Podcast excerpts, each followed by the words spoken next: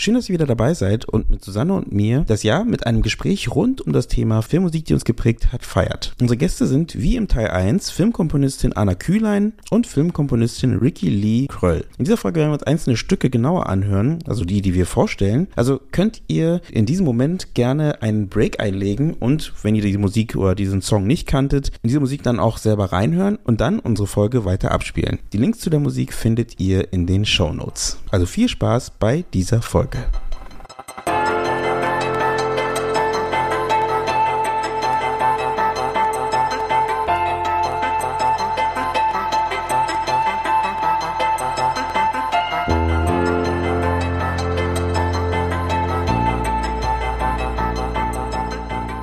kommen wir eigentlich zu unserem Hauptthema, weil wir hatten ja, ähm, ich meine, wir haben ja nicht nur zufällig ähm, zwei Komponistinnen hier im Haus, ähm, sondern ähm, natürlich auch mit einer mit einem einer kleinen Agenda, weil wir werden ja heute, steht aber natürlich auch im Titel wahrscheinlich irgendwo, ja über die Lieblings äh, äh, Filmmusiken sprechen, ähm, die oder die uns geprägt haben. Liebling ist vielleicht übertrieben, aber äh, Filmmusik, die uns geprägt haben. Ähm, und Susanne, ich glaube, wir sollten einfach mal starten damit, oder? Und langsam mal da den, den, den Ball losrollen lassen. Ja, ähm, war das die Aufforderung, dass, dass ich starten soll? Ich würde natürlich sonst den Gästinnen den Vortritt Es war die, die Aufforderung an dich, dass du die, die Gäste fragen darfst. Wir machen das ganz pragmatisch. Wir haben hier äh, im Background so eine Liste, wo sich alle ganz brav eingetragen haben, weil es immer ganz schön ist, wenn man, ähm, äh, also jeder macht das ja ein bisschen anders. Ähm, äh, ich ich habe immer das Gefühl, so bei Jan Böhmermann und Olli Schulz, wenn die ihre großen fünf machen, dann äh, sprechen die sich vorher nicht ab, weil da merkt man dann manchmal, wenn sie dann sich doppeln. Und äh, wir sind so streberhaft, wir haben uns vorher so ein bisschen ab Genau, es sind keine Profis, muss man hier auch ganz klar dazu sagen. ähm, wir äh, dachten, wir sprechen uns vorher ab, damit man sich nicht doppelt. Aber natürlich, die Welt ist so groß an Filmmusik. Eigentlich kann man sich da kaum doppeln. Aber das Schöne ist, dass man auch vorher ein bisschen reinhören kann. Und ähm, deswegen... Darf ich eine Sache reinschieben, Susanne, bevor mhm. du das jetzt sagst? Ähm, die Leute, die uns zuhören, wenn ihr gerade eine Hand frei habt ähm, und nicht gerade den Boden schrubbt oder was anderes macht, parallel. Was auch immer man macht. Lieblingsbeschäftigung Nummer eins, glaube ich, beim, beim Podcast. Äh, Putzen. Genau, putzen. Bleiben wir beim Putzen. Gut, ähm, jetzt habe ich komische Bilder im Kopf. Aber ähm, genau, ihr könnt gerne mal eure Lieblingslieder äh, und dazu vielleicht den Film dazu mal in den Chat reinschreiben, ähm, weil wäre natürlich spannend, ob sie sich überschneiden mit unseren, die gleich kommen werden. Ähm, ja. und dementsprechend. Ähm, Für genau. alle, die äh, unbedingt natürlich die Songs hören wollen, hier in der Live-Stage werden wir ähm, ein bisschen die Musik einspielen. Oder vielleicht auch ganz einspielen, dann kann man mal eine kurze Bibelpause machen oder so ein bisschen eine Minute oder so vielleicht, dass man ein Feeling bekommt. Und für die anderen, die das jetzt nachträglich kurz vor der Weihnachtszeit hören, werden wir eine kleine Spotify-Playlist anlegen, sodass ihr natürlich auch die jeweiligen Hits und die Filmscores noch nachhören könnt oder zwischendurch stoppen und dann rüber zur Spotify-List reinhören glaub, und wieder das, zurückkommen. Das gibt's bei Jan Böhmermann und Olli Schulz auch nicht. Äh, doch, das gibt's bei denen auch. Die haben die Fidi und Bumsi-Liste. Ja gut, guck dir den Namen an. Nein, Spaß. Genau, dann wollen wir starten. Dann ähm, würde ich doch auch sagen, dann äh, nach der Liste wolltest du gerade gehen, richtig? Genau, also Anna, schieß doch mal los, einen deiner beiden Filmmusik-Highlights.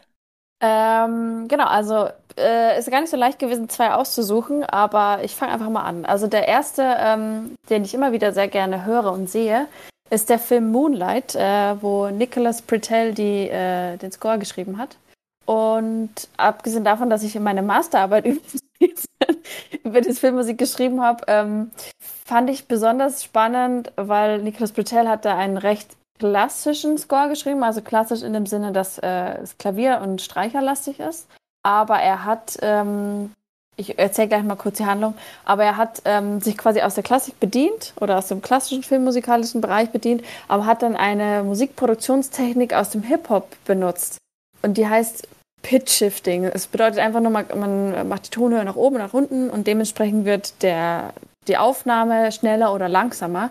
Und es ist eine ganz typische ähm, äh, na, Produktionstechnik aus dem Hip-Hop.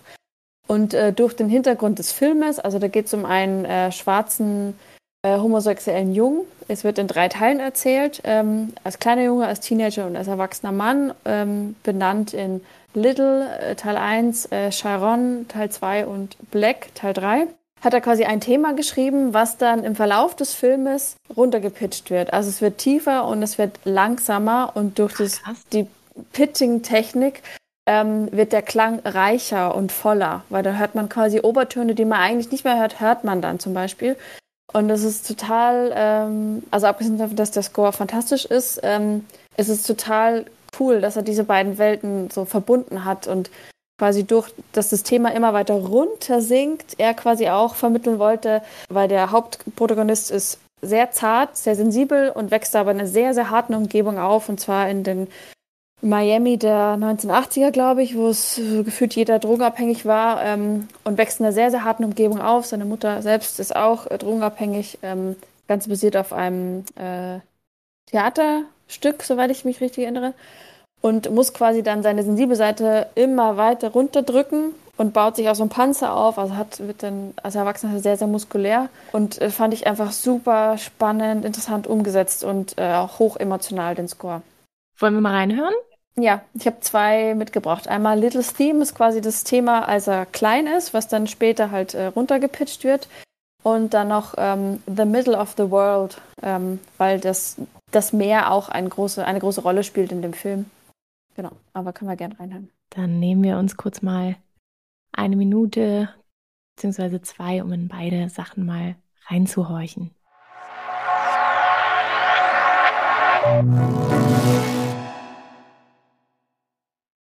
Moonlight ist auch noch ein Film, der auf meiner langen Watchlist steht. Kann ich Ricky, hast du den empfehlen? gesehen? Mhm. Ja. Ja, ja, ja. Du hast den auch gesehen. Ja. Eugene? Äh, bei mir ist er leider, leider, leider auch auf meiner Bucketlist, ähm, weil ich habe den leider auch noch nicht geschafft zu sehen. Ich hoffe, ihr hört mich. Ähm, ja. ja. Mhm. Ähm, und genau, aber ich habe so die Musik unterstützt natürlich jetzt nochmal, dass er der, auf der Bucketlist weiter nach oben rückt. Mhm. Äh, mhm. Total vereinnahmend. Dem, genau, und erst recht mit dem, was ja. du gerade erzählst, das finde ich immer super spannend, wenn mhm. äh, da also so eine so eine weitere Ebene theoretisch aufgemacht wird. Ne? Also nicht nur der Klang, der dem äh, das Bild komplementiert, sondern noch zusätzlich nochmal eine Ebene hinzugefügt wird, die man vielleicht so als normaler Zuhörer oder Zuschauer gar nicht merkt oder nicht, nicht sieht äh, oder hört auf den ersten Blick, sondern einfach nur spürt. Ähm, Finde ich das immer ganz spannend, wenn da diese, den Komponisten auch diese Zeit gegeben wird, da so, so einen Gedanken zu fassen überhaupt. Ja, oder dass auch einfach das, was, was der Film erzählt, in das Vokabular der Musik umgesetzt wird oder übersetzt wird. Und also ich als äh, Laie, die ja überhaupt gar nichts mit, mit Filmmusik zu tun hat, ähm, ganz unwissend ist, sowas dann auch zu hören. Also natürlich ist mir klar, was da ähm, irgendwie an Arbeit dahinter steckt, aber dass es so diese Brillanz hat und dieses ähm, wirklich ja fantastische, das so umzusetzen, über, zu übersetzen, ähm, finde ich total krass. Mhm. Ja, also Musik. der Score, ich kannte den äh, Komponisten vorher gar nicht, aber äh, der Score hat mich auf jeden Fall umgehauen und äh, ja. Da musst du auch erstmal drauf kommen, irgendwie, mhm. irgendwie bis du zu diesem Gedanken kommst, okay, ich gehe mit dieser, mit dem, mit der Hauptperson gehe ich einfach mit musikalisch, ohne jetzt groß thematisch da mitzugehen, mit Emotionen oder wie er sich fühlt, dass er irgendwie immer tougher wird oder so tut, aber implodiert sozusagen, sondern dass man einfach wirklich buchstäblich mit der Stimme tiefer mitgeht. Ähm, mhm. Das finde ich, so, so eine Konzeptarbeit finde ich wahnsinnig okay. spannend. Ähm, aber auf so eine subtile und effektive Weise, weil du checkst es halt nicht, während du das schaust. Ähm, nur wenn du nochmal hin, hinhörst und so, hä, okay, du das durchskippst ein bisschen und dann merkst, hä, das ist irgendwie tief. Uh. Ähm, mhm. Aber nee, ich liebe so eine Arbeit. Sowas finde ich immer wahnsinnig brillant und, und genial. Ja. Ricky, was hast du uns mitgebracht? Ähm, ich habe, ja, es ist, waren immer sehr, sehr schwierig, immer so die zwei, ja, Lieblingsscores ist echt so ein böses Wort.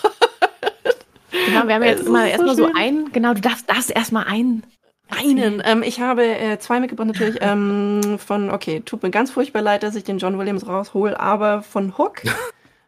tut mir ganz, weil das ist immer so, oh Gott, boah, echt jetzt. Natürlich. Ähm, der hat doch schon so viel Ruhm, der Mann. Eben braucht er das nochmal. Aber ich wollte es einfach, also Nein, für mich, ähm, für mich war dieser Film und diese, besonders diese Musik ähm, wirklich auch prägend und maßgebend, einfach vom Gefühl her. Und dieser Mann, äh, okay, er hat allen Ruhm, alles Lob, aber trotzdem diese Orchestration und diesen Skill, wie man wirklich von nichts auf alles innerhalb von ein paar Takten einfach so elegant an Energie gewinnt und das alles mit Orchester und wie er und man braucht einfach nur dazu zuzuhören, zuzuhören der Musik und du weißt, du wirst so reingebracht in, in seine Welt und besonders die von Peter Pan und Never Neverland und ähm, besonders diese Melodie eben ähm, von Wendy eben in dem mhm. Track, den ich mitgebracht habe, die fand ich persönlich ganz, ganz wichtig in meinem Leben und ich finde die total schön. So, ja genau, man kann es nur anhören. Dann lass uns das kurz tun.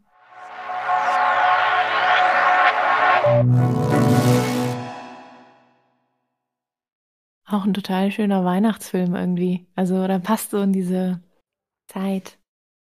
Oh, ich, ich habe den äh, Film als Kind total spannend gefunden und ähm, dachte früher immer, ähm, und ich finde die Idee eigentlich gar nicht mal so ähm, unspannend. Ich dachte immer, Peter Pan, ein Erwachsen, ist Hook. Ich dachte, das wären auch dieselben Schauspieler, ähm, ah. was ja nicht der Fall ist. Aber irgendwie dachte ich, dass als wenn man so, wenn man auch erwachsen wird, gibt es so mehrere Seiten, die man hat oder auch mehrere Gesichter oder ähm, ja, irgendwie ist das mit mir umgegangen und ich weiß auch, dass ich den Film äh, ganz krass fand. Also der hatte auch eine, äh, einen Gruselfaktor für mich, also so wie Hook agiert hat, äh, was der für eine Angst auch verbreiten konnte. Und gleichzeitig fand ich das so fantastisch, wie natürlich die ähm, Kinder im äh, Niemalsland äh, auch dann sich dieses Essen herbeigeträumt haben oder halt die Fantasie dafür notwendig war zu kreieren. Und da habe ich mich damals als Kind auch total toll gefühlt, dass Kinder halt diese, diesen Skill haben und dass es wichtig ist, sich dieses innere Kind zu bewahren. Ja. Also, ja, auf jeden Fall. Also als ich jetzt von Ricky gesehen habe, äh, dachte ich auch sofort dran, äh, den Film muss ich nochmal sehen. Ich habe den schon lange, lange, lange nicht mehr gesehen. ähm, weil genau wie du Susanne gesagt hast, ich glaube auch, äh, das hat sehr viel mit Kindheitserinnerungen auch zu tun, ne? dass man halt irgendwie äh, ja auch mit diesen, genau auch das, was du meinst, mit dem Vorstellen, fliegen können und mit dem mhm. äh, äh, Vorstellen von dem Essen und solche Sachen und dann auch noch erscheinen lassen. Es war ja nicht nur Vorstellen, sondern es war dann auch wirklich da. Ähm, und trotzdem aber auch, äh, du hast gerade gruselig gesagt, ne? Also trotzdem mhm. auch irgendwie jetzt nicht so Kind, so wie man halt für Kinder denkt, vielleicht, es muss alles klein, äh, äh, äh, sauber gewaschen werden, sondern schon auch Sachen angesprochen, glaube ich, die so ein bisschen äh, äh, nicht so anstrengend, sondern auch schwieriger, unangenehme auch unangenehmer, genau, ähm, hervorrufen können, genau. Mhm. Ähm, und das fand ich auch gut. Ich weiß nicht, am Ende, glaube ich, gab es sogar die Situation, was am Anfang oder am Ende, wo äh, diese alte Wendy ähm, der, äh, den, Robin, äh, den Peter Pan äh, fragt, äh, ob er Pirat geworden ist, ob er jetzt Pirat geworden ist oder irgendwie so, mhm. weil die mhm. vom Stück sprechen. Ähm, mhm. Und da, äh, deswegen wusste ich jetzt, glaube ich, gerade kurz überlegt, ob da diese, diese äh, Assoziation vielleicht auch bei dir herkam, ähm, dass er vielleicht, dass er eigentlich Hook ist. Ähm, Ach so. Ah, so genau habe ich den Film gar nicht mehr präsent, aber. Mhm. Also ganz, habe ich auch nur ganz dunkel im Kopf. Aber ähm, genau. Aber ich finde ihn auch einen super, super schönen. Und ich meine, John Williams, wie ihr schon gesagt habt, ne, ähm, der Mann, der er lebt noch, ne? Also ich, ich will jetzt nichts Falsches sagen. Ja, ja, er alle lebt noch, hier. Ja.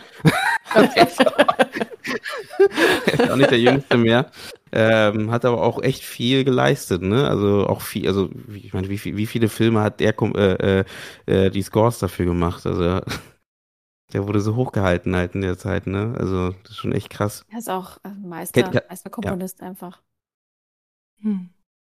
Ja, ich glaube, ich habe diesen Track einfach gewählt, weil gerade fällt mir ein, okay, das, ähm, okay, Peter Pan, okay, kennen wir alles, aber äh, können wir jetzt nicht so wahnsinnig groß filmisches drüber sprechen, aber ich finde einfach musikalisch einfach die Entwicklung, finde ich einfach wahnsinnig spannend, wie wir von solchen Filmen, von dem Orchester einfach zu dem, wo wir jetzt sind, so mhm. elektronisch und teilweise auch mhm. hybrid, so unterwegs sind und wie schaffen wir es eben, oder wie geht man als Komponist heute vor? Oder wie entwickelt sich das? Also ich fand das wahnsinnig spannend, weil das ist ja so oldschool und so klassisch. Ähm, und ja, vielleicht kann man dann, können wir später nochmal darüber sprechen, wie sich das so entwickelt, wie ihr das so seht. Ähm, wie Musik sprechen kann, soll, wird, mhm. was ihr da so meint. Da haben wir auf jeden Fall zwei Expertinnen hier sitzen. ich hätte aber noch eine Frage, bevor wir zum nächsten gehen, Susanne. Ja. Ähm, wäre nochmal auch in die Runde. Ähm, wie seht ihr denn das? Also an Anna und Ricky die Frage gestellt. Ähm, ich meine, äh, RegisseurInnen und ähm, Komponistinnen haben ja eine sehr starke Liaison ganz oft gehabt. Ne? Also, dass du halt John Williams mit Spielberg zum Beispiel viele Filme, ist ja, die beiden ja parallel gewachsen, wenn man so möchte. Ähm, und da gibt's ja viele RegisseurInnen, die halt äh, oft mit demselben Komponisten zusammenarbeiten. Ähm, ähm, habt ihr solche Verbindungen auch schon bei euch irgendwie gefunden? Oder wie, wie seht ihr das? Oder ist es bei euch eher so, dass ihr dann von äh, jeder Projekt zu Projekt oder gibt es überhaupt in Deutschland diese, diese Liaison, von der ich spreche, oder ist es anders hier? Also gibt schon auch, habe ich auch, aber ich glaube, der Großteil ist meistens immer oder bisher neue Zusammenarbeiten, einfach weil Regisseure arbeiten ja mehrere Jahre in einem Projekt oder das Filmmusikkomponist mhm. macht mir ja durchaus schon mal mehrere Pro äh, Projekte pro Jahr. Und dann muss man halt auch im richtigen Zeitpunkt halt auch zusammenfinden. So. Aber mhm. ähm, also wenn's, äh, wenn man das hat, dann macht es total Spaß, weil man kennt sich dann schon, man weiß, wie der andere arbeitet, was der andere so für Präferenzen hat oder welche Instrumente er nicht mag oder sie nicht mag. Mhm. Ähm, nee, aber das ist total cool, wenn, wenn man das hat, ja. Ja, ich finde auch, dass es wie ein, du hast dein, dein, dein Soulmate gefunden. Das ist eigentlich die wunderschönste Beziehung, die es gibt eigentlich. Das ist so eine absolute Liebe mhm. irgendwie für so eine, keine Ahnung, für ein paar Monate und dann sieht man sich wieder nicht, weil jeder irgendwie sich wieder vergräbt in Arbeit und dann fünf Jahre später wieder, hi, ich bin hier. Ähm, genau, Anna wieder meint, man muss Glück haben, dass man wieder zeitgleich irgendwie äh, verfügbar ist, sozusagen. Mhm.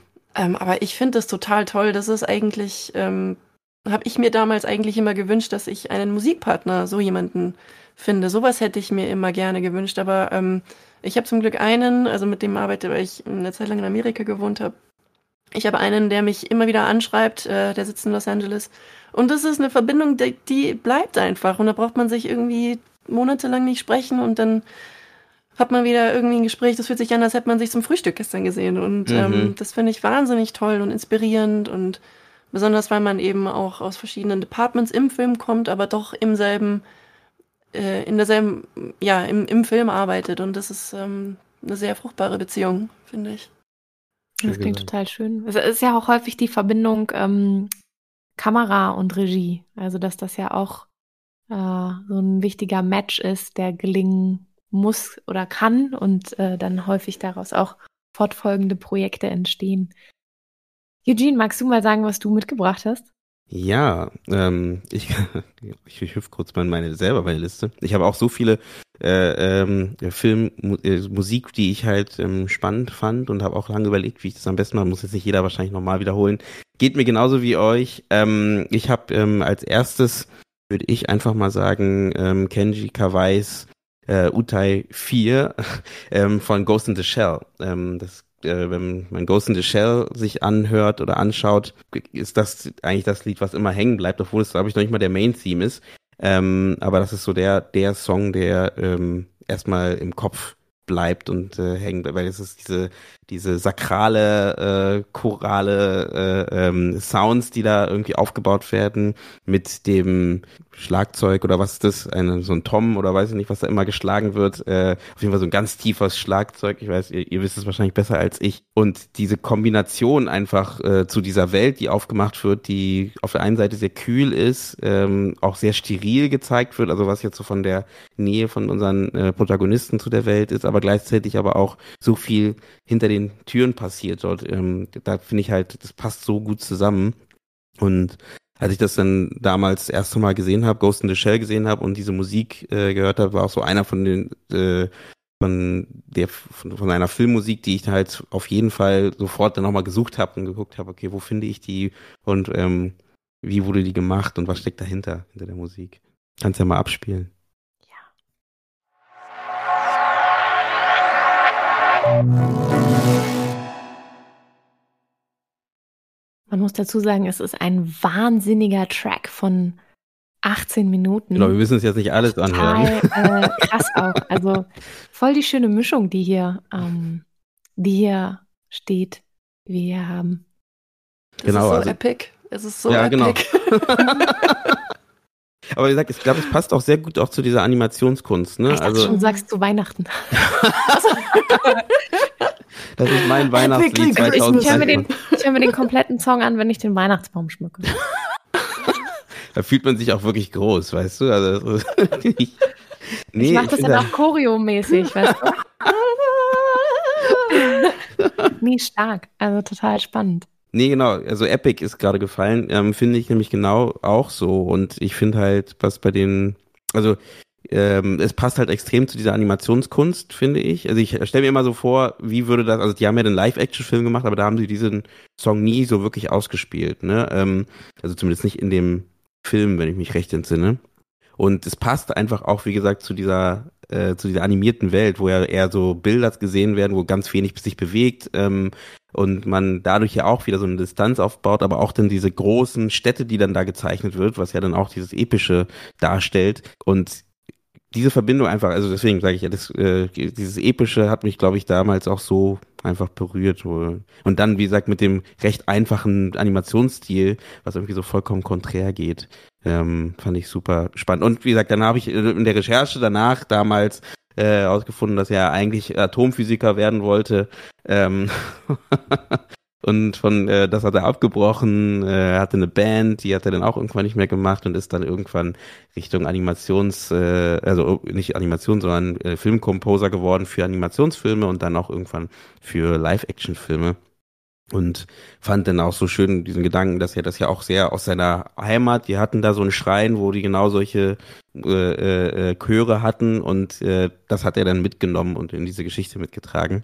Und daraus resultierte eine Frage, die ich gerne in die Runde stellen wollen würde, ähm, wie ihr denn zum Beispiel die Instrumente, weil du hast gerade auch Anna gesagt, es gibt Instrumente, die man vielleicht lieber hat, Instrumente, die man vielleicht weniger gern hat. Ähm, wie, wie startet man denn so eine Suche nach einem nach so einem Song? Ähm, ist, geht man da, also du kriegst ein Drehbuch oder du hast vielleicht sogar schon Szenen, die du siehst, ähm, und wo, wie entscheidest du denn, dass ich, äh, ich nehme jetzt lieber, ich gehe mal in diese Richtung, ich probiere mal jetzt Geige aus, ähm, äh, oder ich probiere jetzt mal einen sakralen Chor aus.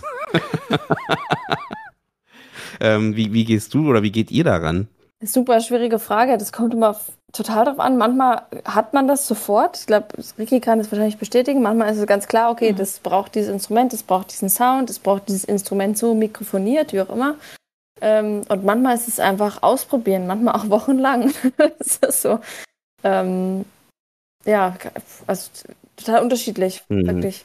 Das ist wahrscheinlich wie bei Ja, allen würd- Kreativen. Hm.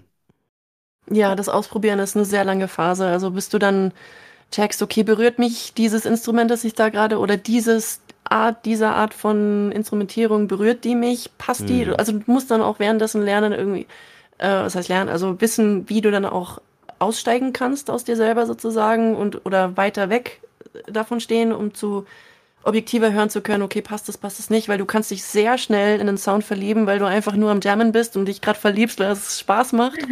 ähm, und es vergehen noch wieder drei Stunden und so, okay, das passt halt überhaupt nicht, aber ich hatte Spaß, okay, cool. Aber ja, die Suche und das Ausprobieren, Trial and Error- Error ist halt ähm, ein großes Ding. Oder man geht halt so konzeptmäßig dran, ähm, wie vorhin bei dem Nicholas Bertel Score, ähm, dass man halt so eine spezielle Note hat, also eine spezielle Art von Fragrance sozusagen, in dem das, äh, die alles überstülpt sozusagen. Ähm, manchmal kommt einem die Idee beim Duschen, würde ich sagen, oder beim Zähneputzen oder man spricht das auch mit, mit dem Regisseur ähm, oder keine Ahnung, das ist viel Austausch, würde ich auch sagen. Hm. Ähm, in Ihr das Richtung es gehen soll. Habt ihr das Gefühl, dass ähm, manchmal ihr, weil du gerade sagtest, man probiert so aus und dann merkt man nach drei Jahren, ach, voll Spaß gemacht, aber das passt jetzt gar nicht zu dem Film, dass ihr euch Dinge äh, saved für einen anderen Film, ohne zu wissen, dass der jemals kommt. Also dass dann irgendwann, ihr habt irgendwie eine bestimmte Melodie, die ihr sagt, okay, die muss ich mir jetzt so abspeichern. Und dann kommt irgendwann das Projekt um die Ecke oder ist es ein totales No-Go, dass man quasi sowas in der auf Halde hat, weil man merkt, das ist was, das ist jetzt vielleicht für den Film noch nicht, aber ich, ich bewahre mir diese Melodie auf. Ähm, also ich, es ist immer so eine schöne Vorstellung, dass man irgendwann dann so einen Pool hat, aus dem man sich einfach bedienen kann. Ich habe tatsächlich erst einmal erlebt, dass irgendwas, was, äh, was ich mal für ein Projekt gemacht hatte, wo ich dann dachte, es passt doch nicht, dass es in einem anderen Projekt gepasst hat, aber meistens ist, also, ich weiß nicht, wie es dir geht. Ja, ich weiß nicht, ja. wie es dir geht, Ricky, aber wenn ich Musik mache für ein Projekt, dann immer, wenn ich die Musik höre, dann sehe ich auch immer die Bilder und die Geschichte und das ist dann so, so krass verbunden in meinem Kopf. Ich kann das auch nicht trennen. Ich habe es auch einmal gemacht, dass ähm, äh, da wollte die Editorin Musik von anderen Projekten von mir haben, um die schon mal so anzulegen in dem Projekt beim Schnitt. Und es war fürchterlich. Es war fürchterlich von, für mich, meine Musik auf einem anderen Projekt, was überhaupt nichts damit zu tun hatte, ah. zu hören, weil ich, das hat, das war schlimm. Das wollte ich nie wieder machen. Das hat, äh, ja, das ging gar nicht. Also quasi anders ähm, als Temp-Musik zu nutzen, damit ich quasi das dann neu mache, aber das, nee. ja. Das fühlt sich dann so falsch an, ne? Irgendwie so, nein, das gehört da nicht dazu, das gehört seinem Platz und da gehört's hin. Bitte nimmt es nicht aus der Welt raus. Ähm, das ist mir noch nicht passiert, aber ich kann es mir nur vorstellen, dass sich das echt eklig anfühlt. So, nee, bitte nicht. Ich kann es nicht empfehlen, auf jeden Fall.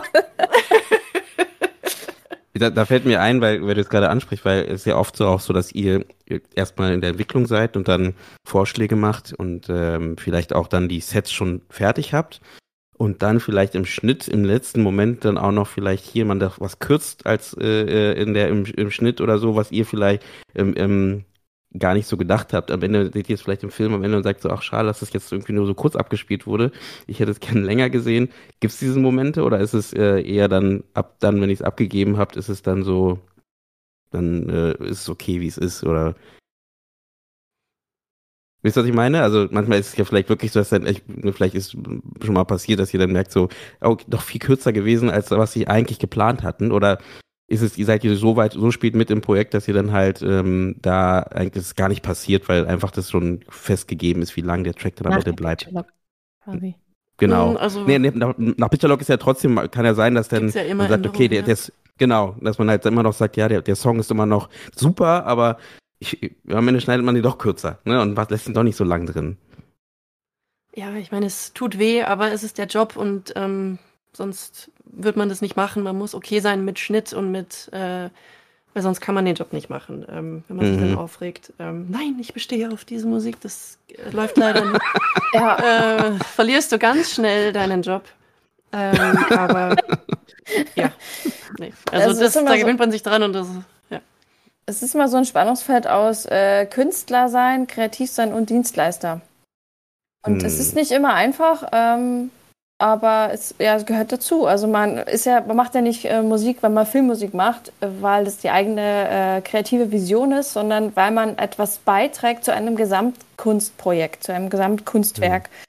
Und da gibt's äh, im besten Fall einen Regisseur, Regisseurin, die die Fäden in der Hand hält und es gut leiten kann und dann halt auch im Sinne des Filmes und der äh, künstlerischen ähm, äh, Arbeit äh, Entscheidungen treffen kann. Und dann kann man mhm. natürlich ins Gespräch gehen und sagen, okay, aber ich finde das aber wirklich viel besser für die Szene, für den Protagonist, ähm, für die Dramaturgie. Aber im Endeffekt, ähm, ja, entscheidet der Regisseur, weil das ist sein oder ihr Job. Ja, ja. Ich finde es oft aber auch sehr spannend, wenn ähm, dann die Musik aus deiner Hand ist und wenn dann nicht drüber, hinüber, äh, drüber hinaus entschieden wird, was mit ihr passiert, aber wenn, wenn sowas halt dann passiert, wenn das zum Beispiel, wie Anna gerade gesagt hat, ein Cue eben woanders hingesetzt wird, weil es vielleicht mhm. dort, weil er vielleicht dort besser funktioniert und du dann auch zugeben musst, okay, der hat recht oder die hat recht. Also es funktioniert tatsächlich oft wirklich viel besser und dann freut man sich total und dann ähm, hat man zwar die super tolle Idee gehabt und das war meine künstlerische Vision, aber ja, du hast recht. Es passt einfach viel, viel besser mit der Geschichte. Mhm. Ja. Ja, absolut. Und ich bin total beeindruckt, wie ihr ähm, das beschreibt, was da auch passiert in der Musik und äh, das aber total greifbar beschreibt und verständlich beschreibt. Ähm, das gibt dem Ganzen nochmal viel mehr Tiefe und auch, ja, wie, wie, wie Musik eigentlich funktioniert oder Filmmusik in dem Falle. Ähm, okay, mein erster Titel, den ich mitgebracht habe, ähm, kommt von dem Film Victoria von äh, Sebastian Schipper. Und zwar ist das äh, von Nils Fram, der den Soundtrack dazu komponiert hat.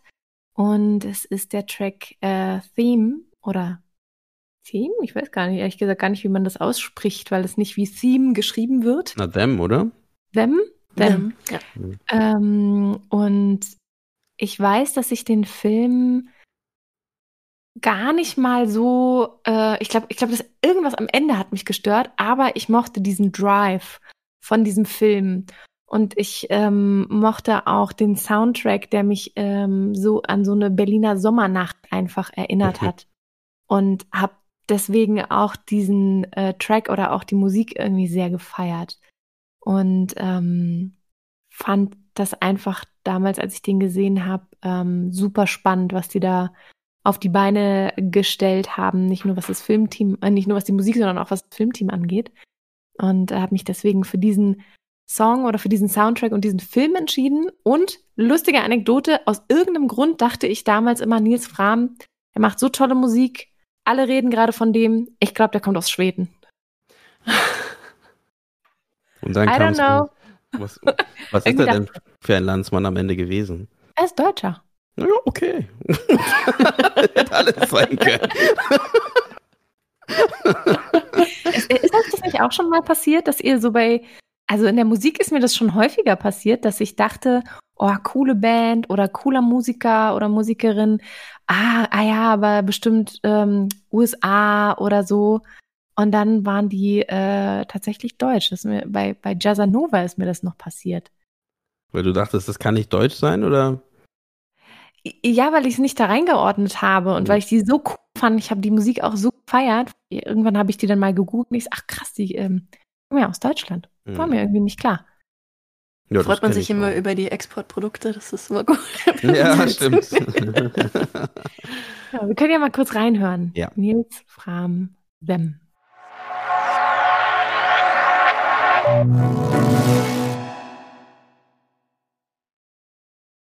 Träumt so dahin.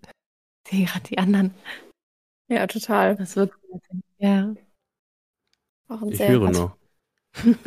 sehr, sehr schöner Track. Ist auch einer meiner Lieblingstracks. Ja. Was verbindest du mit äh, Nils Fram? Auch er- in erster Linie diesen Soundtrack oder auch darüber hinaus? Äh, ja, in allererster Linie über diesen Soundtrack. Äh, ich war bei der Verleihung sogar dabei, als er den äh, Filmpreis gewonnen hat für die beste Filmmusik. Hm. Äh, Mhm. Ja, Ja. fantastischer Score einfach. Der Film ist auch total toll. Sehr äh, ohne Schnitt gedreht, auch Wahnsinn, aber die Ja. Musik, ich glaube, die Them, dieser Track spielt doch, ähm, wenn sie da auf dem Dach sind, oder? Kann das sein? Ich glaube schon. Oh, so, so genau habe ich es gar nicht mehr im Kopf. Es ist ewig her, dass ich den Film gesehen habe. Ja, du kannst recht haben, ja. Genau. Ja. Auf jeden Fall trägt ganz viel dazu bei, dass der Film so besonders ist, finde ich. Mhm. Und ich denke, die haben auch ähm, ganz viel improvisiert. Also das ist alles improvisiert und dann ähm, mit vielen Musikern in einem Raum, die ähm, den Film in der Mitte auf dem Screen, glaube ich, gesehen haben Mhm. und die konnten dann, die waren sozusagen, haben den vorher noch nicht gesehen, haben ihn als erstes da gesehen beim Improvisieren und wurden dann Beobachter und Participator. Mhm. Ähm, ja. Und äh, ich, so improvisierte Scores sind immer wahnsinnig spannend. Und dann haben sie wahrscheinlich so viel Material gehabt, weil so viel Geiles einfach rausgekommen ist, dann, was sie dann verwendet haben. Ähm, nee, unfassbar. Richtig, richtig toll. Das habe ich mich nämlich auch gefragt, also ob sie sich auch, weil der Film ja eine besondere Machart hat, nämlich diesen One-Taker, ob sie das eben auch aufgegriffen haben in, in der äh, damit hast du mir gerade die Frage beantwortet, dass die da eben diese Improvisationskunst mit reingenommen haben, zu sagen, okay, äh, natürlich war der Film nicht äh, einfach improvisiert, da war viel Technik dahinter, jeder einzelne Schritt ähm, war durchchoreografiert und äh, trotzdem hat das ja ähm, eine andere Liveness, äh, wenn man äh, in dem Falle den One-Taker hat und eben diese Improvisation auf den Film, die sie dann auch das erste Mal erst sehen. Ähm, Finde ich super spannend, dass sie genau diese Dynamik dann auch mit aufgenommen haben, dieser Schnelllebigkeit, dieser wir können nicht durchatmen, das Team nicht, die Schauspieler und Schauspielerinnen vor der Kamera nicht und so vielleicht auch irgendwie ähm, die Musik äh, oder das Orchester in dem Falle, die dann diesen Beat irgendwie aufnehmen oder diesen Vibe des Films. Ich finde, bei so einer Musik wieder merkt man wieder, welche Wirkung Musik einfach hat. Ähm, ich habe vorher äh, in der Studienzeit immer gerne mal Szenen mir genommen und dann mal die Musik rausgenommen. Ja. Ähm, einfach mal, um so zu sehen, wie die, dieselbe Situation äh, wirkt ohne Musik. Und dann halt, dann, wenn die Musik drauf liegt und was, was eine Musik halt dazugeben kann, natürlich was man auch zu viel geben kann, gibt's, gibt's ja auch die Fälle, ähm, aber auch einfach diese, auf eine ganz andere Ebene zu hieven, das Ganze. Und weil es so eine atmosphärische Musik ja in dem Fall jetzt ja auch ist, äh, da, deswegen erinnert es mich gerade sofort wieder daran, ähm, dass genau das irgendwie Musik eben kann. Ähm, entweder klar, natürlich was ganz Neues äh, zu machen, also in eine ganz andere Richtung zu gehen sogar, oder eben dann zu verstärken, Emotionen, die man halt einfach sowieso schon vielleicht sieht davor. Und deswegen finde ich es immer auch super spannend, wenn man selber als filmschaffende Person oder ich als Regisseur dann, äh, dann mit dem, mit dem Film zu dem Komponisten gehe ähm, und sie dann ihre eigenen Ideen mit draufbaut und dann plötzlich Sachen nochmal anders sieht, die ich vielleicht oder ne, zum Teil auch vielleicht auch verstärkt, das was ich sowieso schon gesehen habe darin, ähm, oder eben dann nochmal neue Aspekte mit reingibt und dann wo man merkt, so stimmt, okay, oh, das ist ja nochmal spannend. Und wenn du es dann wieder zurückgeschickt bekommst mit der ersten Fassung, ähm, die dann irgendwie äh, nochmal diese Musik einfach mal drunter liegen hat, wo man denkt so krass, ach das, ach das ist der Film, den ich gerade, den wir gerade irgendwie monatelang gemacht haben, ach spannend, so wirkt der auch. Ähm, das finde ich immer so schön eigentlich daran an diesem Prozess dann auch, bis wir dann am Ende zu dem Punkt kommen, wo wir sagen, okay, wir sind fertig und äh, das ist es. Mm, ja, das, das geht mir da durch den Kopf bei dem. Apropos Scenes without Music. Ähm, ich weiß nicht, kennt ihr diese lustigen äh, Musik die, die ohne Musik abgespielt. Es gibt von äh, Pharrell Williams zum Beispiel äh, Happy. Also wirklich nur so davon zwei Minuten oder so von dem Musikvideo. Und du hörst aber den, den Song nicht, sondern eben all das, was im eigentlichen, genau, die Atmo, das Original so Das ist so lustig. Ich das auch. Ne? Es gibt es mit so ein paar ähm, Musikvideos. Ich glaube, es gibt es noch mit einem Song mit Rihanna und Shakira? Nee, Sia. Shakira und. Sia. Wer? Mm. Sia. Chandelier und äh, mm. was mit Hart. Äh, und dann hört man ja. jeweils immer, weil die regeln sich da ja auch auf, äh, auf irgendwelchen ähm, tollen äh, Betten und dann hört man immer nur so diese Betten. Die Federn, ja. du siehst so verwirrt, oder? Die, oder? Ja. Dann bouncen die Schuhe die halt mit, genau, ja, genau. Oder dann bouncen die halt mit ihrem Hintern gegen die Wand. Äh, und hört nur das irgendwie. Und bei, bei Pharrell Williams äh, sieht man ja verschiedenste Leute, wie sie zu dem Song tanzen und happy sind. Und dann gibt's aber auch ein paar äh, Szenen, ich glaube, irgendwie jemand, der auch tanzt und, glaube ich, sauber macht oder so. Und dann hört er aber gar nicht happy, sondern man hört aus seinen Kopfhörern so im Stillen heraus einen anderen Song. irgendwie so solche Sachen. Es ist so gut gemacht. Also, ähm, wenn ihr das mal googelt, Happy uh, Without Music, uh, Musikvideo, dann findet ihr das. Ähm, es gibt es auf jeden Fall auch mit der West Side Story. Ähm, das, das oh. fand ich auch sehr witzig. Ja, wo die dann halt die West Side Story. Ich, ich, ich finde immer lustig, weil das gucken sich die Leute ja auch so es geht meistens was auch immer, eine Minute, zwei Minuten, das guckt man so mhm. runter. Äh, ich, ich frage mich, was für ein krasser Aufwand das sein muss. Ja, das das tun, das ist Richtig. Ne, also das ist einfach so ein krasser Aufwand. Also es ist einfach Aufwand. Ich weiß nicht, wie viel Zeit die da reingesteckt haben, aber ähm, da irgendwie diese lustigen Effekte oder nicht lustigen, sondern passenden Effekte rauszusuchen, ähm, um das irgendwie neu zu vertonen. Also Chapeau an die Leute, die das so nebenbei machen. Die sind ja auch recht erfolgreich damit, aber ich, ich finde die auch super. Also. Und gerade beim Musikvideo merkt man auch, wie viel der Schnitt macht. Mhm. Ja, das ist äh, auf jeden Fall lustig. Ähm, zweite Runde? Ja. Okay. Jeder von uns hat nämlich noch einen zweiten Track mitgebracht und ähm, wir fangen wieder Klar, von vorne an. Anna, was ist dein zweiter Song? Äh, mein dein zweiter Film, muss man ja sagen, genau. Der zweite Film oder der zweite Filmmusik, die ich mitgebracht habe, ist ähm, der Film Atonement oder auf Deutsch Abbitte, ähm, wo Dario Mario Maria Nelly die Musik gemacht hat. Ähm, und zwar habe ich zwei Tracks wieder mitgebracht. Einmal äh, Bryony, das ist das Hauptthema der Hauptprotagonistin. Und dann ähm, Elegy for Dunkirk, ähm, erzähle ich gleich später nochmal. Ähm, auf jeden Fall beides sehr, sehr, sehr tolle Tracks. Ähm, und das Spannende an dieser Musik finde ich, wahrscheinlich kennen den Film viele, ähm, ist, dass äh, der Komponist ähm, das Schreibmaschinenklattern rhythmisiert hat und dann wurde es zum Rhythmus der Musik. Also spannend daran, quasi O-Töne in die Musik einzubinden und dann aus den O-Tönen heraus quasi Musik zu machen. Ähm, das fand ich besonders beeindruckend bei dem Score. Ähm, und generell ist das ein wunderschöner Score, wunderschöne Melodien, hat eine sehr viel Energie, hat was sehr Treibendes auch, das Hauptthema, weil die Protagonistin auch sehr getrieben ist. Ähm, das ist tatsächlich ein Film, den will ich nicht spoilern, weil ich den, ähm, der vor allem am Ende nochmal so eine Wendung macht. Ähm, genau, aber äh, ja, das fand ich einfach richtig, richtig cool. Das ist da so, die, die Ebenen sich so, so ineinander fließen. Mhm. Lass uns mal reinhören.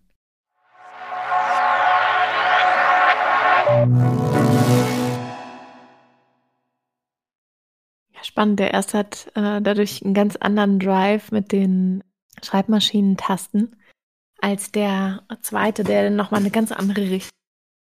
Ja. Also im ersten ist halt äh, dieses Getriebene und dieses O-Ton-Filmmusikebene, die sich vermischt, äh, besonders gut. Und das macht er aber nochmal in dem Film, wo er O-Ton und äh, Filmmusik vermischt. Und zwar eben bei Elegy for Dunkirk. Habt ihr den Hast Film? Hast du den im Kino damals gesehen? Nee, gar nicht. Äh, da war ich, glaube ich, wann kam der raus? Äh, 2007, glaube ich, weil 2008 Knightley, ne? hat er den ja, genau. Oscar gekriegt. Ja, Oscar sogar, krass. Nee, ich habe nicht im Kino gesehen, per mhm. Zufall auch irgendwann später. Habt ihr den Film gesehen? Ich denke, super, super kunstvoll gemacht. Mhm. Ich habe ihn leider, ich habe ihn, glaube ich, gesehen. Ich kann mich leider nicht mehr erinnern. Aber ich also kann ich mich an diese Mu Musik erinnern, ja. Ich habe den leider noch gar nicht gesehen. Also ich, ich kann mich an das Bild erinnern, lustigerweise. Mhm. Ich kann mich an den Titel total erinnern, weil alle mal überlegt haben, Abbitte, Arbeit. Mhm. Also, ja. Die Arbeit wird er jetzt ausgesprochen. Ähm, ähm, genau. Aber vielleicht war ich auch nur diejenige, die das dachte, das kann, äh, würde auch zu mir passen. ist auf jeden Fall auch wieder so ein Film, den ich so nebenbei angemacht habe und dann auch ja, nichts mehr nebenbei machen konnte, nur den Film geguckt habe. Und das sind meistens die Filme, die mir dann lange in Erinnerung bleiben. Also weiß ich auf jeden Fall, wie du Filme guckst immer. Immer. Äh ja, ich bin so ein Mensch, ich kann schlecht nur eine Sache gleichzeitig machen. Aber wenn ich dann äh, merke, halt, ich kann nichts anderes dabei machen, was mich so fesselt, dann weiß ich, es ist richtig guter Film oder Serie oder wie auch immer. Hat es mm. geschafft, ja. ja. ja. Ja, bei einer Serie ist es manchmal ein bisschen anstrengend, wenn die dann, wenn du merkst, dass sie so gut ist und denkst so, scheiße, ich, ich muss jetzt eigentlich schlafen gehen, aber ich kann nicht mehr aufhören. Und, äh, eine geht noch. Eine, eine geht, geht, noch, noch. Genau. Nur noch den Anfang der aber, nächsten ja. Folge. Hm.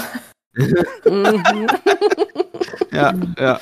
Das ist immer das Lustige. Eigentlich ist da der Cliff, da ist eigentlich, weil das hält dich ja meistens, ne? Weil meistens genau das, der Cliffhanger bringt dich zur nächsten Folge und dann kannst du meistens nicht ausschalten. Und dann, äh, ne, und dann bleibst du ja dran bis zum nächsten Cliffhanger. Also eine gute Serie schafft es dich dann dann wirklich äh, die ganze Zeit dran zu halten bis um neun Uhr am nächsten Tag. Und du denkst hier, was habe ich getan? Verdammt. Genau, was habe ich getan? ja. Zweite Staffel gucken. genau. Kommen wir zum nächsten, oder? Mhm. Bin ich der Nächste? Nee, Ricky ist die Nächste. Ah ja. Ähm, ich habe mitgebracht von Under the Skin von Jonathan Glazer, der Film, und der Score von Mika Levy. Hm. Ich hoffe, das spreche ich richtig aus. Mika Levy oder Levi? Ich weiß es nicht. Levy, sage ich einfach. Ähm, und der Film und die Musik, die beiden gingen so für mich Hand in Hand zusammen und ich fand den damals im Kino, den habe ich gesehen als ich mit dem Musikstudium fertig war. Ich habe ähm, eine klassische Komposition studiert und habe gedacht, jetzt werde ich Komponist, Komponist. So die Idee hatte ich dann ganz kurz. Und dann habe ich den Film gesehen und meinte, hey, wenn die das darf, darf ich das vielleicht auch irgendwann. Weil der, die Musik war so weird und abgefahren und besonders der Anfang, den ich, äh, von dem ich den Link geschickt habe, ähm, die hat mich so beeindruckt. Ich fand das so geil einfach, wie das eingesetzt wurde und ähm, und wie sich die Musik eben im Laufe des Films auch mitentwickelt hat. Einfach so wunderschön, nahtlos und seltsam und abgefahren. Ähm, genau, deswegen habe ich den Track mitgenommen. War der Film mit Scarlett Johansson, ne? Genau, ja. Hm. Zwei Scarlett Johansson-Filme. Das ist übrigens ein äh, Score, den ich eigentlich auch immer nenne. Den konnte ich jetzt nicht nennen, weil das schneller was als ich. oh, shit, Entschuldigung. das ist gut, aber ich, ich finde den auch fantastisch, den Score. Der ist einfach so äh, minimalistisch, aber so effektiv und ach, es ist so krass, wie äh, Mika Levi da diese Stimmung von dem Film aufgegriffen hat. Die hat ja, ich weiß nicht, ob du es gelesen hast, aber die hat ja, spielt ja selber Bratsche und hat ja mhm. wie so ein ganz äh, minimalistisches ähm, Studio. Ich glaube, sie hat sogar gesagt, ein ganz schlechtes Mikrofon hatte sie und jetzt einfach selber Bratsche eingespielt und dann halt ist aber so mit Effekten ähm, verändert, dass dieser großartige Score rauskam. Geil. Sie ist generell auch eine total interessante Persönlichkeit, äh, wenn ihr mal Interview von ihr gehört habt. Das, äh, ja, super spannend. Macht jetzt schon äh, interessant auf jeden Fall, da äh, sich ein Interview anzuschauen und anzuhören. Und wir hören einfach mal in den Track rein. Under the Skin, das Opening von Mika Levi.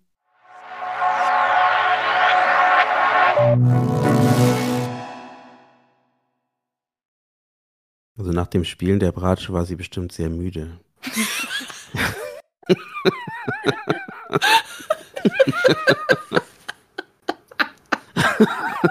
Der Arm ist ihr abgefallen. Eieieiei, ja. Ähm, oh Mann, ich liebe diesen Film abgöttisch. Da könnte ich jetzt fünf Stunden drüber reden, weil der auf so vielen Ebenen einfach mit dem Film so geil funktioniert. Ähm, ich habe nämlich jahrelang, ich weiß nicht, warum ich überhaupt jetzt erst drauf gekommen bin, bei YouTube zu suchen, da findest du eigentlich alles. Ähm, aber dieses Opening habe ich eben gedacht, das gehört zum Soundtrack dazu. Und ähm, mit dem da, da, da, da, da, da, da, da, wo sie irgendwie die Buchstaben übt. Mhm. Oder ich wusste nicht so wirklich, ob das Teil des Dialogs ist oder ob das eben Teil mhm. des Stücks ist. Und weil es für mich war es einfach wirklich ein Stück, einfach so ein sehr seltsames ähm, leicht avantgardistisches Stück. Ähm, und jetzt fällt mir eigentlich, ich habe den Film jahrelang nicht gesehen, aber äh, genau, es geht eigentlich darum, dass Scarlett Johansson als Alien auf die Erde geschickt wird.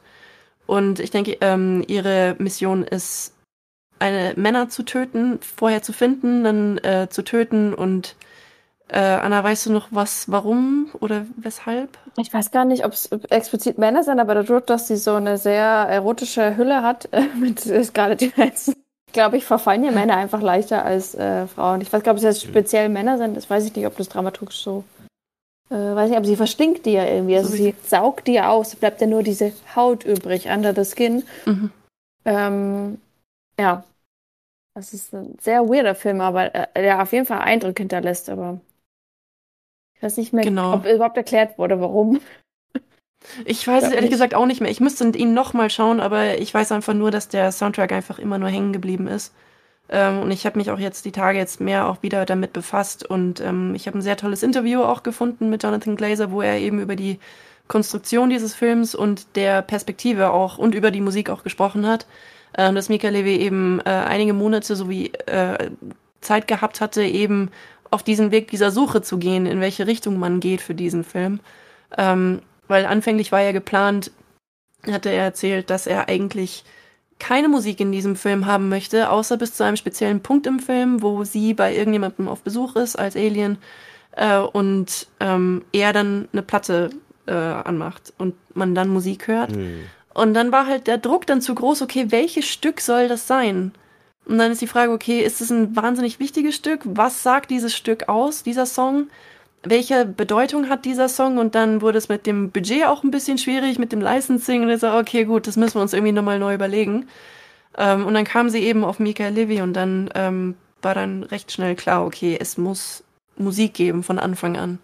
Und die hat eben für mich eben so wahnsinnig krass dazu beigetragen, diese Grundstimmung in diesem Film herzustellen, dieses wirklich seltsame, aber dann doch in Kombination mit der wirklichen Realität, die dargestellt wird im Film, wo sie irgendwo in Schottland unterwegs ist.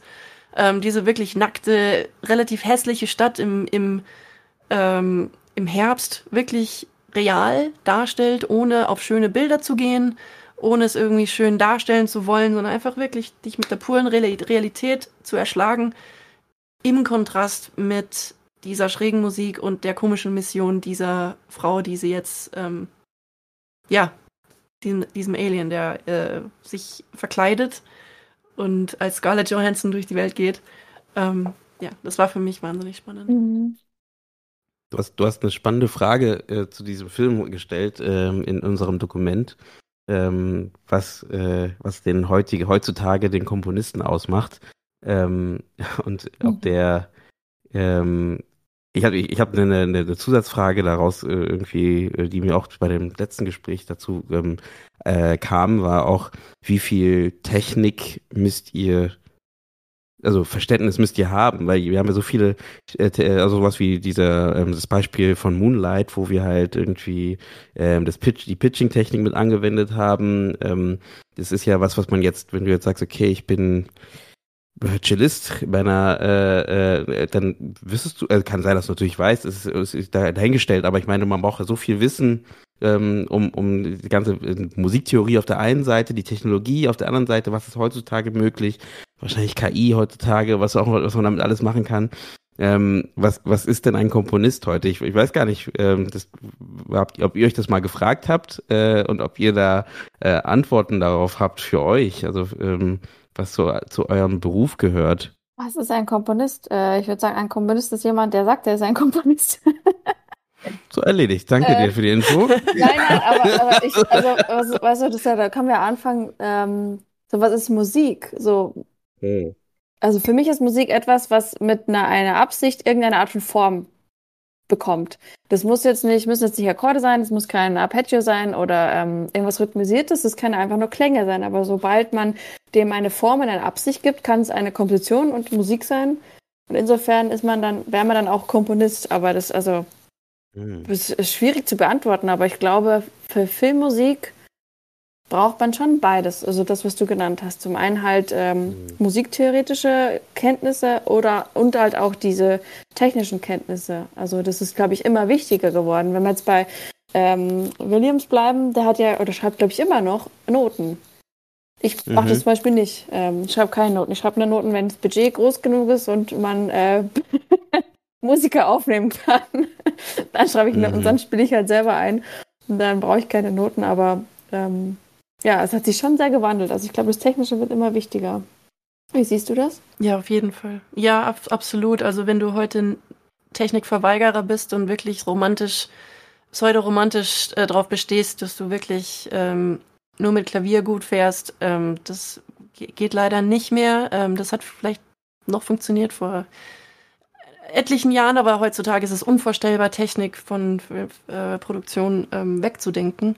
Mhm. Und ähm, das ist ein ewiger Kreis, äh, ewige, konstante Lernkurve. Also man hat nie ausgelernt, es kommt immer was Neues, es gibt immer Troubleshooting. Oh, ähm, was mir meistens in die Karten leider, also mir alles ein bisschen versaut ist, eben das, der Ärger mit der Technik und dann hast du eine geile Idee und dann musst du dich wieder mit irgendeinem Mist rumschlagen, hm.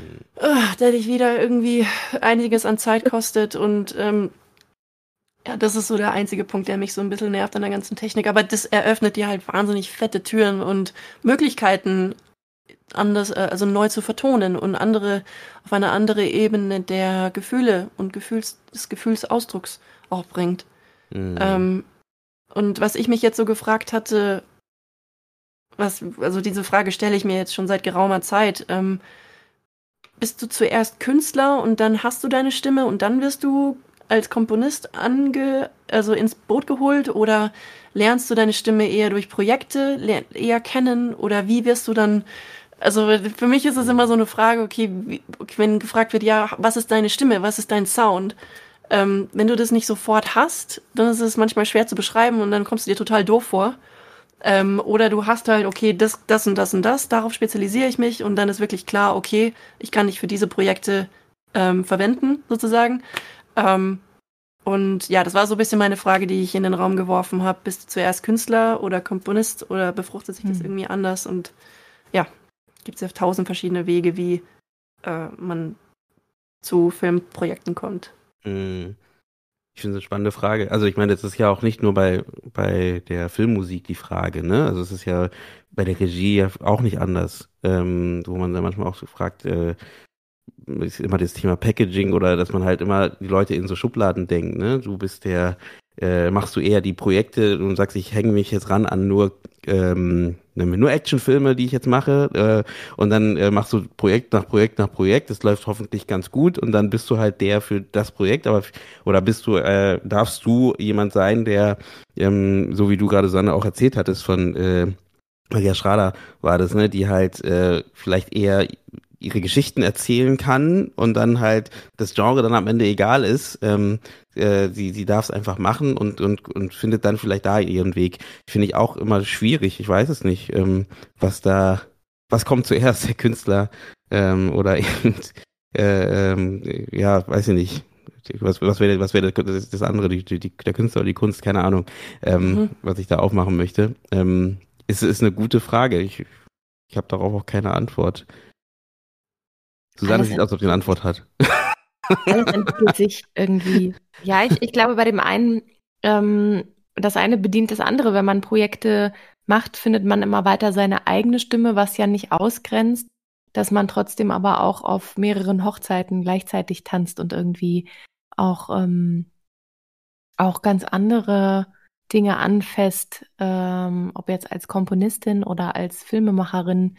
Aber man, ähm, man wünscht sich vom Markt schon, dass man sich festsetzt. Ne? Also habe ich immer das Gefühl. Ich weiß nicht, wie es bei der Komposition ist oder bei der Filmkomposition ist. Äh, aber manchmal schon, dass man sich halt auf eine in eine ich glaube, Richtung. Dass man eine Handschrift erkennt. Ich glaube gar nicht, dass man sich jetzt festlegt auf, ah ja, so klingt jetzt immer äh, die Filmmusik, wenn Anna Kühlein die Filmmusik macht, aber dass man ähm, eine gewisse Schrift wieder erkennt. Gesagt, ich weiß nicht, wie es bei der Filmmusik ist, aber ähm, bei der Regie ist ja schon, wenn du Kinderfilme viele gemacht hast, dann erwartet man von dir eher mhm. Kinderfilme als eben was anderes. Ne? Also das ist schon nicht so einfach zu sagen, ich mache jetzt einfach mal was anderes. Wenn du Horrorfilme mhm. gemacht hast, bist du der oder die Horrorfilmregisseur-Expertin ähm, und äh, kannst dann, also, nimm die Bully Herbig, das beste Beispiel. Der ist gar nicht, so, der ist riesen bekannt für seine Comedy. Ähm, ist gar nicht so einfach für ihn danach diesen Schritt zu machen zum Thema äh, ein Drama zu machen zum Beispiel. Ne? Ähm, und das ist, äh, das gilt nicht, aber nicht nur in Deutschland so. Das ist ja äh, äh, allgemein so, dass man halt auch so in diesen, in diesen Sparten denkt, wo man manchmal denkt, so, ist es manchmal ein bisschen schade, dass man da nicht sich so also öffnen kann und sagen kann, grundsätzlich gesehen, mhm. es geht um die Geschichte. Finde ich auch schwierig, dass man dann so schnell in eine Ecke gestellt wird. So ein Komponist-Kollege äh, hat mir das mal erzählt, der hat ganz viel so, ich glaube, so äh, Romance-Comedy gemacht und dann hat er irgendwie zehn Jahre lang nur Romance Comedy gemacht, weil er für nichts anderes mehr angefragt wurde und dass das ganz schlimm war. Ähm, ja, ich weiß auch nicht, aber um die, also ich glaube, dass man zuerst Künstler ist. Weil ich glaube, Künstler ist dieser Drive, den man hat, es überhaupt zu machen und überhaupt sich mehr ähm, Wissen anzueignen und sich damit überhaupt zu äh, äh, beschäftigen. Ich glaube, dass man zuerst Künstler ist. Auch wenn man mhm. die eigene Kunst, Handschrift, wie auch immer nicht ausgereift ist, das kommt dann erst durch die Projekte. Aber ich glaube, zuerst ist man Künstler, dass man einfach diesen Wunsch hat, selbstständig zu werden, Wunsch hat, Künstler zu werden, auch vor, vor allem in Deutschland, wo es heißt, ja, wenn du Kunst machst, dann lebst du unter der Brücke. Ähm, ähm, ja, also das glaube ich. Ist nur, ist nur ein Hintergrund bei mir, ne? Ich, ich bin unter der Brücke hier. Also. das ist ja auch noch von Discord im Hintergrund. genau, also das, das wäre, glaube ich, so, so würde ich es, glaube ich, verstehen, weil ich glaube, ähm, wenn man nicht zuerst Künstler ist, sondern zuerst Komponist, dann, glaube ich, macht man andere Musik, glaube ich. Hm. Dann, das ist eher wie nur so eine Dienstleistung. Dann ist es, glaube ich, eher ähm, nur Handwerk. Ich nur Handwerk, ja, ja, ja. Aber meine, das, gibt, dass man eben an. Sorry, ja? ja es gibt, blöd gesagt, es gibt ja auch äh, Möbelmacher, Schreiner. Die einen machen halt nur Standardsachen, die anderen erfinden irgendwie neue Stecktechniken beim Holz oder machen es besonders glatt, dass man die Übergänge nicht sieht oder was weiß ich. Da gibt es ja auch ganz verschiedene. Das ist ja auch, das eine ist künstlerisch, das andere ist nur Handwerk. Das hat man ja beim Schnitt auch mit dem Thema Cutter genau. oder Editor, ne, äh, zu sein. Ja, oder beim Kochen oder also genau, ähm, Restaurants. Ähm, die einen, die sich eher halt das als Handwerk verstehen und die anderen, die daraus eine Kunst machen. Ja. Aber man kann ja auch aus dem Handwerk eine Kunst machen. Also ich genau. will daraus, darauf hinaus, dass man ja auch ähm, manchmal gibt es ja Projekte, die man jetzt nicht steuern, also ne, man kriegt halt das Projekt äh, und macht, setzt es um. Also ich kenne es aus der Werberegie, ne, in die Richtung. Da setzt du halt was um, aber du machst ja auch irgendwie dein eigenes, deine eigene Sache daraus, weil du ja dann im Gespräch mit dem Kunden ja doch was verkaufst irgendwie, wo äh, er oder sie das vielleicht am Anfang gar nicht so gesehen hat, aber dann doch irgendwie sagt, naja, finde ich doch ganz spannend oder lass uns das doch probieren. Dann ist es ja theoretisch auch zum Teil, du kommst zwar in dem Moment aus dem Umsetzenden, aber gibst dem Ganzen eine irgendwie eine Handschrift, die dann halt dann doch wieder was Neues erschafft. Ne? Ähm, genau. Äh, Aber ich glaube, das ist halt ja. eben dieser Drive, den man halt entweder hat oder nicht hat. Mhm. Dass man äh, ja so einen Zugdruck, Zugdrang, Zugzwang hat, wie auch immer, da das, diesen Kern zu finden, dieses Besondere daran. Hm. Ja. Und ich glaube, das ist jetzt Und auch das Glück, dass man. Ja. ja. Hm. Äh, Und auch das Glück, dass man eben an solche Leute gerät, die einem dann so vertrauen. Ja. Dass man sich das dann zutrauen darf, dass man, okay, ich kenne dich eigentlich nur für Action, aber versuch mal hier ein Drama oder versuch mal hier eine Comedy. Ich weiß, das wird sehr, sehr schwierig, aber ich vertraue dir, weil du, weil ich deinem Handwerk vertraue, Hm. weil irgendwo muss es ja herkommen. Und ich meine, man ist ja nicht nur äh, eine, eine Form, man, man kann sich ja wandeln. Und ich finde es schön, wenn man öfters dann so die Möglichkeiten bekommt, dass man sich wandeln darf. Und so wächst man halt auch. Guter Punkt. Ob Hildur Guandotir äh, sich wandeln kann, ähm, erfahren wir gleich, äh, weil wir jetzt in mein Beispiel reinhören. Ähm, es ist von ähm, Joker. Der Film kam ja vor zwei Jahren raus oder drei Jahren. Lass mich nicht lügen, gar nicht so lange her. Ähm, soll jetzt schon ein zweiter Teil kommen, obwohl nur ein Teil geplant war. Und dann hat man gesehen, oh, es gibt ja doch ganz schön viel Geld damit. Ähm, und schon äh, ist ein zweiter Teil geplant. Und ähm, finde aber trotzdem besonders bei dem Beispiel spannend die Verschmelzung zwischen Filmmusik und und äh, dem äh, dem Schauspiel ähm, und der Geschichte, weil ähm, diese Filmmusik äh, war wurde ja schon vorher geschrieben und wurde dann halt eingespielt äh, beim Dreh ähm, und dann hat Joaquin Phoenix sich dann dazu bewegt ähm, äh, in dieser ba äh, Badezimmer-Szene. Und da finde ich es einfach nur spannend eben dieses diese Verschmelzung und dann halt auch diese Zusammenarbeit wieder und mit dem Gedanken, warum nicht mal früher anfangen, die die äh, die Filmmusik mit ein mit dazu zu holen, früher anfangen lassen zu komponieren, wenn sie da muss natürlich die Gelder stimmen dafür oder passen, aber dass man da früh genug vielleicht dann auch Neues entwickeln kann dadurch. Deswegen können wir mal reinhören.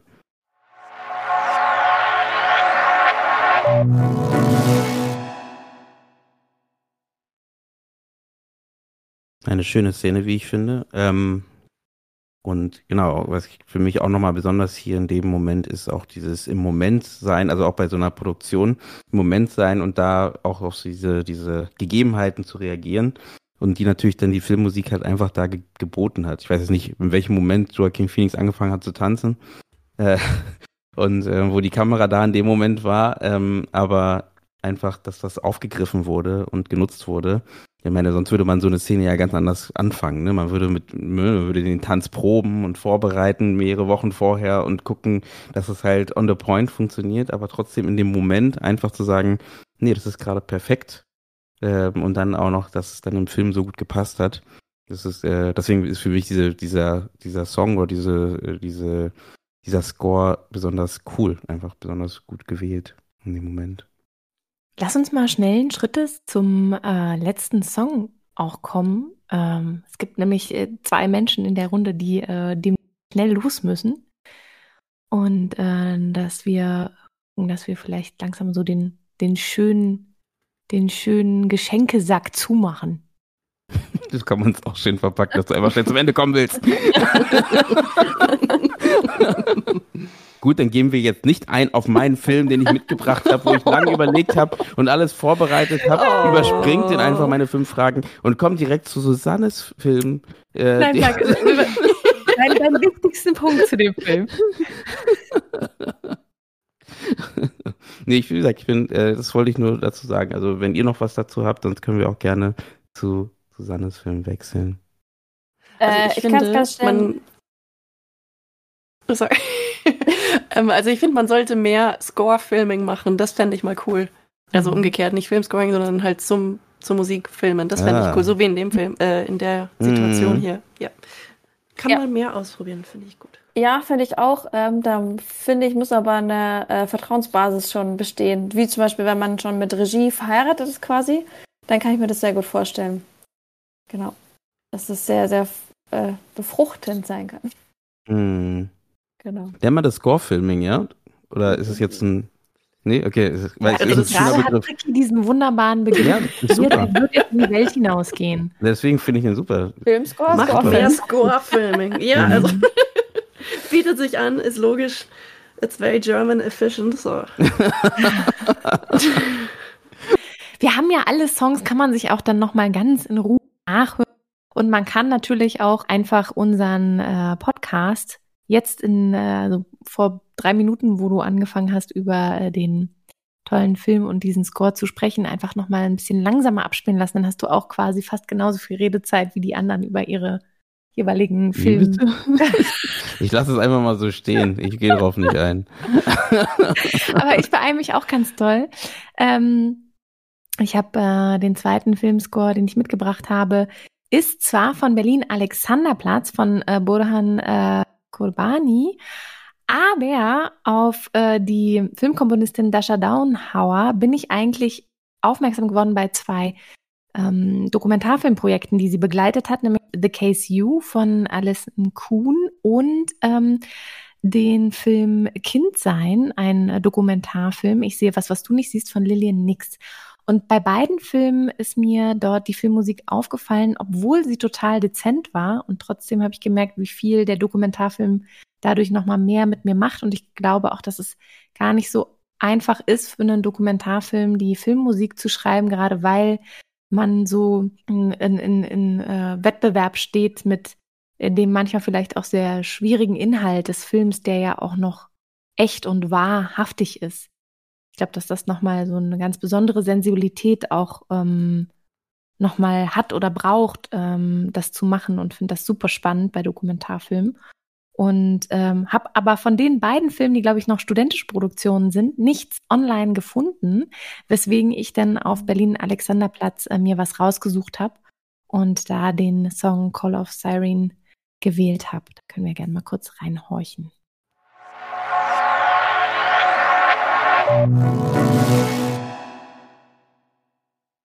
Ist immer so schade, dass wir die Filmmusik beim Podcast nicht einblenden, nicht einbauen können ohne sofort äh, geköpft zu werden. Mm. Ähm, ich, ich bin aber immer noch am Versuch, ich lese immer wieder äh, und hoffe irgendwann, dass da irgendwie, ich lese, doch, jetzt darf man das doch, weil die, äh, die Produktion, die, die Studios dann sehen, ja, okay, das bringt denen auch was, wenn es halt Werbung für die ist. Ähm, ja. GEMA sagt nein. Hm. Aber nicht jeder ist bei der GEMA, ne? Also eigentlich müsste man das nochmal checken. Naja. Und Spotify macht groß so. Deswegen. Ja. Er hat gerade zwei Daumen hoch gezeigt, nur mit Podcast-Hörer und Hörerinnen. Ähm, ja, ich habe tatsächlich äh, großer großer Cliffhanger. Ich habe den Film noch nicht gesehen, habe aber halt den Track genommen, also. weil ich ja eigentlich von den beiden anderen Filmen was reinnehme. Einfach ja äh, spannende Kombi Doku und äh, Filmmusik und kann ähm, euch aber sehr ans Herz legen. Es gibt von äh, Dasha auch eine Masterclass von der Deutschen Filmakademie, wo Karim S. Elias mit ihr ins Gespräch geht ähm, über wie sie ähm, eben ihre Filmmusik vorbereitet, wie sie Layouts gestaltet und sie erzählt auch ganz spannend, dass sie eben gerade mit verrückten Layouts beginnt, in Gespräch zu gehen mit den Regisseurinnen einfach weil dann ein Gespräch direkt offener wird, wenn jemand mit sowas mutigem, verrückten mhm. vor den Kopf gestoßen wird, als wenn man quasi was sehr konventionelles präsentiert. So hatte ich das verstanden, war so ein bisschen ihr Kniff, um dann wirklich auch tiefe Gespräche zu haben mit der Regie über das, wie denn äh, die Filmmusik sein soll. Und dass es manchmal aber auch nur drei Worte sind, äh, die dann bei ihr so ein Klicken erzeugen, dass sie weiß, ah, okay, das, das ist die Filmmusik, die der mhm. Film braucht. Und das fand ich sehr ähm, toll auf den Punkt gebracht in dem Gespräch. Man sieht dort dann auch teilweise Szenen des Films Der Schwarm und dann eben die Untermalung der Musik ähm, ablaufen, so dass man da auch direkt sieht, wie sie das komponiert hat und ähm, fand das sehr aufschlussreich, gerade als Mensch meinerseits, der mit Musik gar nichts zu tun hat und äh, gerade mal alle meine Entchen auf dem Klavier spielen kann oder so. Das ist aber auch nicht schlecht. ich überlege, wie ich das aufgreife. Ähm, können nicht alle. Ähm, können, können auch nicht alle. Ne? Also Susanne, ich glaube, bei dir, an dir hat sich eine Komponistin verloren. Ähm, Nee, ähm, also finde ich auf jeden Fall, also erstmal der Link, den du gemacht hast, auf jeden Fall super spannend. Ich traue mich jetzt schon gar keine Frage mehr zu stellen. Nein, ah, das ich natürlich auch nicht, aber es, es brennt, es brennt langsam die Hütte in meinem Rücken. Und ähm, äh, genau. Es brennt die Hütte in deinem Rücken. Was ist denn das für Sprichwörter? Der nächste Songtitel. Es brennt die Hütte. Es brennt die Hütte in meinem Filmtitel am Ende brannte die Hütte. noch, noch ist es still hinter mir. Naja, man, viele, die, die so ein bisschen verfolgen, was bei uns äh, passiert, die haben ja gesehen, ich bin Anfang des Jahres mit einer mit einem großen Bauch unterwegs gewesen und ähm, den habe ich jetzt nicht mehr, dafür habe ich was anderes. Eine brennende Hütte. und ähm, äh, ja, also sagen wir 50 äh, in einer äh, Beziehung mit Kind kann funktionieren, aber im, äh, im Großteil der Fälle ist es dann doch Mama. Hm, ist richtig. Ist ja richtig. Nee, äh, genau, ich, ich habe den, den Wink mit dem Zaunfall verstanden und dementsprechend, äh, wir gehen ja auch schon zwei, über zwei Stunden. Ähm, wir gucken mal, ob wir daraus eine Doppelfolge machen und ich würde auch den Sack zumachen, ähm, weil ich hatte zwar noch einiges vorbereitet. Ich wollte noch ein bisschen Ausblick aufs nächste Jahr geben, tolle Projekte, die kommen, äh, äh, was bei der Website sich verändern wird. Ähm, du, wir, wir, können ja, also du kannst gerne noch, also mm, ja, ja, ja.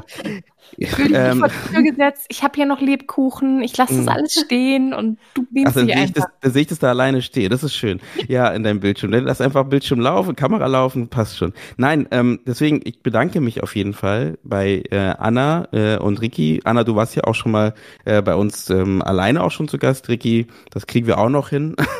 Cool, danke. Nochmal vertieft über ein Projekt von dir zu sprechen oder über ähm, deine Arbeit zu sprechen. Ähm, erstmal danke ich euch, dass ihr da gemeinsam mit uns hier ins Gespräch gegangen seid und auch hier bei unserer letzten Folge in diesem Jahr dabei wart. Ich hoffe, die Zuhörer hatten auch Spaß. Ähm, die, die uns immer noch hier auch im, im Livestream oder live ähm, noch zuhören. Ähm, vielen, vielen Dank, dass ihr auch dabei wart ähm, und so fleißig dabei wart und auch zum Teil sogar mit hochgekommen seid. Äh, vielen Dank dafür. Hm, was bleibt mir noch zu sagen, Susanne? Ich glaube erstmal Wunsch, äh, äh, ja, fürs nächste Jahr. Äh, ich freue mich aufs nächste Jahr ähm, und wünsche allen Zuhörenden äh, erstmal einen guten Rutsch und ein erfolgreiches 2024, oder? Ja, vor allen Dingen erstmal frohe Weihnachten, habt wunderbare Feiertage mit euren Liebsten. Und ich freue mich auch aufs nächste Jahr, was, äh, was dort alles kommt. Man kann, glaube ich, auch sagen, äh, das Jahr, auf das wir jetzt zurückblicken. Äh, Eugene, hast du viel ähm, gewuppt und gemacht und es klang so, als wären wir beide die ganze Zeit da gewesen. Aber so war es nicht. Ja. Und äh, dafür auch ein dickes äh, Dankeschön und freue mich im nächsten Jahr wieder äh, anzuknüpfen und äh, wir gucken, was kommt, welche Themen die Branche bewegen und welche Filme uns über den Weg laufen und äh, was die Filmemacherinnen über ihre Projekte zu erzählen haben.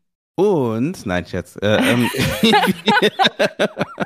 vielen Dank und äh, wie immer kann ich nur sagen, guten Abend, gute Nacht, nee, dann fangen wir anders an. Guten Morgen, guten Abend oder gute Nacht und wir hören uns bei der nächsten Folge wieder.